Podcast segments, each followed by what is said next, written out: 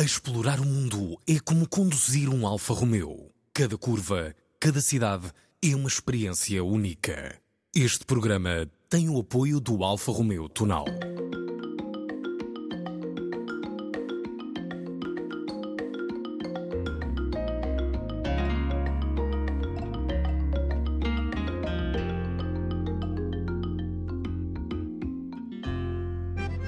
Cheguei a Megar Ixni de barco. Assim que o motor parou, ficou apenas o silêncio. Saí descalço. Enquanto avançava, escolhendo o melhor caminho pelo chão de cimento e depois de pedras nem sempre lisas, era observado por pessoas que estavam sentadas à frente das suas casas.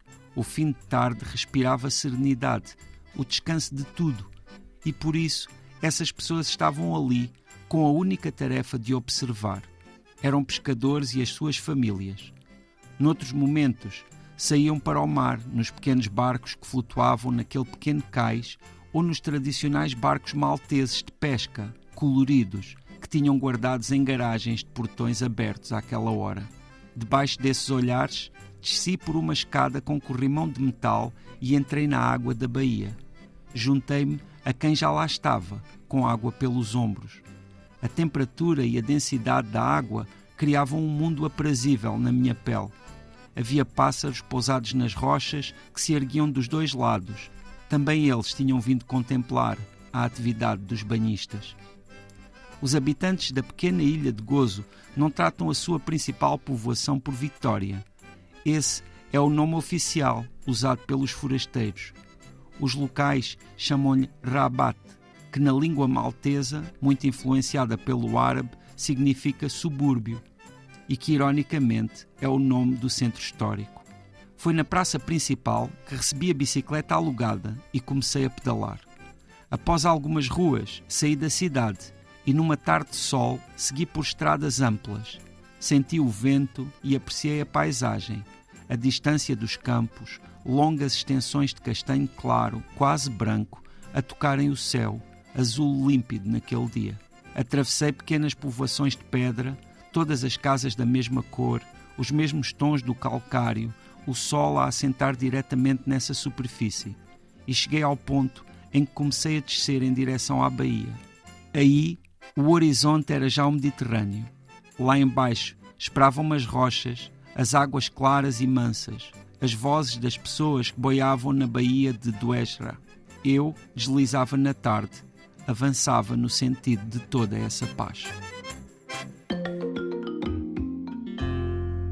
José Luís Peixoto, neste episódio do Tanto Mundo, estamos em Malta, numa pequena ilha, gozo.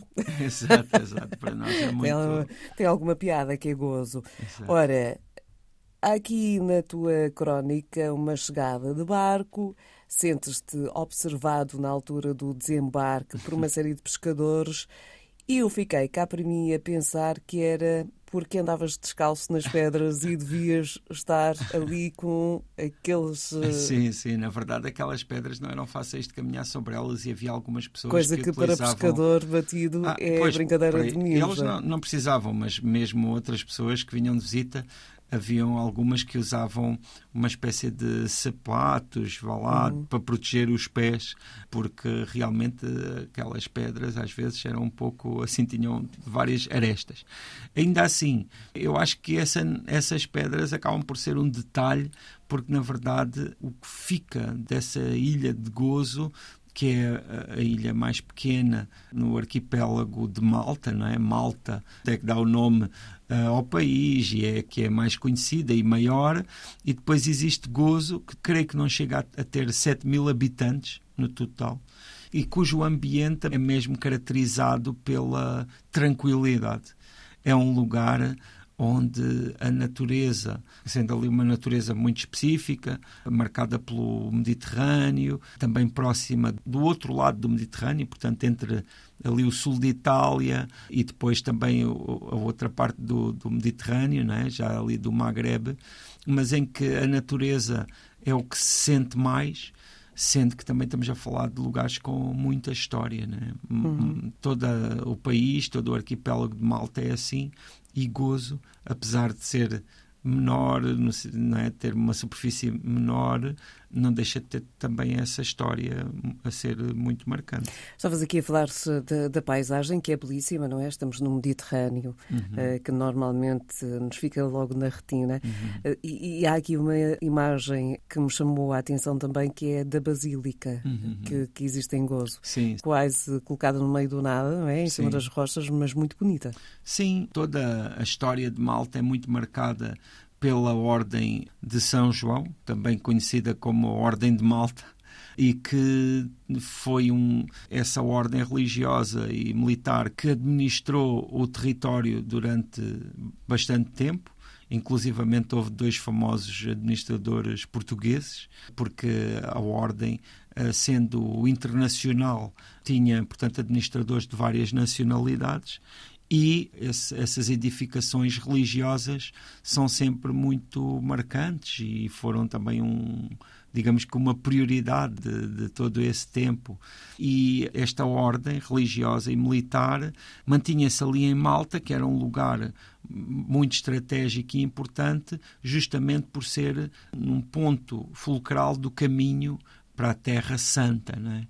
e por se tratar de uma ordem que tinha como objetivo, este se calhar não é o melhor verbo, mas é um verbo que muitas vezes se utiliza, que é o de reconquistar a Terra Santa. Não é? Isto aqui, claro, depois envolve inúmeras discussões, não é? porque reconquistar significaria que já, já, era, já tinha sido conquistada, conquistada não é? ou que já, já tinha pertencido, mas pronto, é um, era um termo que se utilizou muito e que, que é compreensível ainda hoje em dia para, para falarmos nos propósitos desta ordem religiosa. Esta é uma ilha, uma pequena ilha, como tu né, aqui a descreveste, com a questão da natureza, que é muito utilizada né, para desportos ao ar livre, uhum. né, para, para uma ligação, para quem tem uh, mesmo uma ligação mais à natureza. E uh, em quase todos os roteiros turísticos aparece aqui também um sítio que não sei se tu foste, que é a Lagoa Azul. Ah, sim, sim. Essa é, pronto, uma das mais famosas, eh, sendo que ali, quando olhamos na direção da água, uh, há muito azul, não é? Aquele, há uma mega lagoa perante os teus olhos. Principalmente, não é? Se formos assim na época em que está bom tempo, que foi o meu caso, ainda apanhei ali um bom tempo, fui no final de setembro, mas ainda estava fabuloso e realmente essas lagoas, como é esse exemplo, e outros pontos lá, porque algumas baías, são, são lugares realmente magníficos. De cortar e, a respiração. Sim, sim. E, e, e no também... caso de Gozo não são tão visitados, não têm multidões como acontece nos mais conhecidos na, na, na, ilha vizinha de Malta. De resto, há aqui também um sítio que, pelo menos em termos de fotografia, me chama a atenção, que é a zona das Salinas. Uhum, as Salinas também são muito conhecidas. Devo dizer que nesse caso não tenho experiência própria porque não tive a oportunidade de visitar, mas as Salinas são uma das grandes atrações. E não tive a oportunidade de visitar porque me aconteceu aquilo que talvez aconteça a outras pessoas que visitam Malta, que é antes de irem lá subestimarem gozo acharem que uh, ah, é aquilo, aquilo, que há para ver está tudo em Malta, em gozo se calhar não, não vai ser tão importante, basta ficar ah, um dia. Há, há, até pessoas que vão de manhã e voltam ao fim do dia. Eu, por acaso, fui num dia e voltei no outro, mas mesmo assim o tempo foi curto. No entanto, ainda aproveitei lá para fazer uma atividade que eu não faço com frequência, mas que foi fabulosa porque foi uma ocasional, mas, mas acabou por ser uma sorte, que foi de certa forma, explorar ali uma parte da ilha de bicicleta. Hum. Isso aconteceu por conveniência prática, porque havia lá umas bicicletas com bateria e eu percebi que não era uma distância assim enorme, mas na verdade ir ali com o céu por cima da cabeça, a ver, a sentir, sem motor, não é?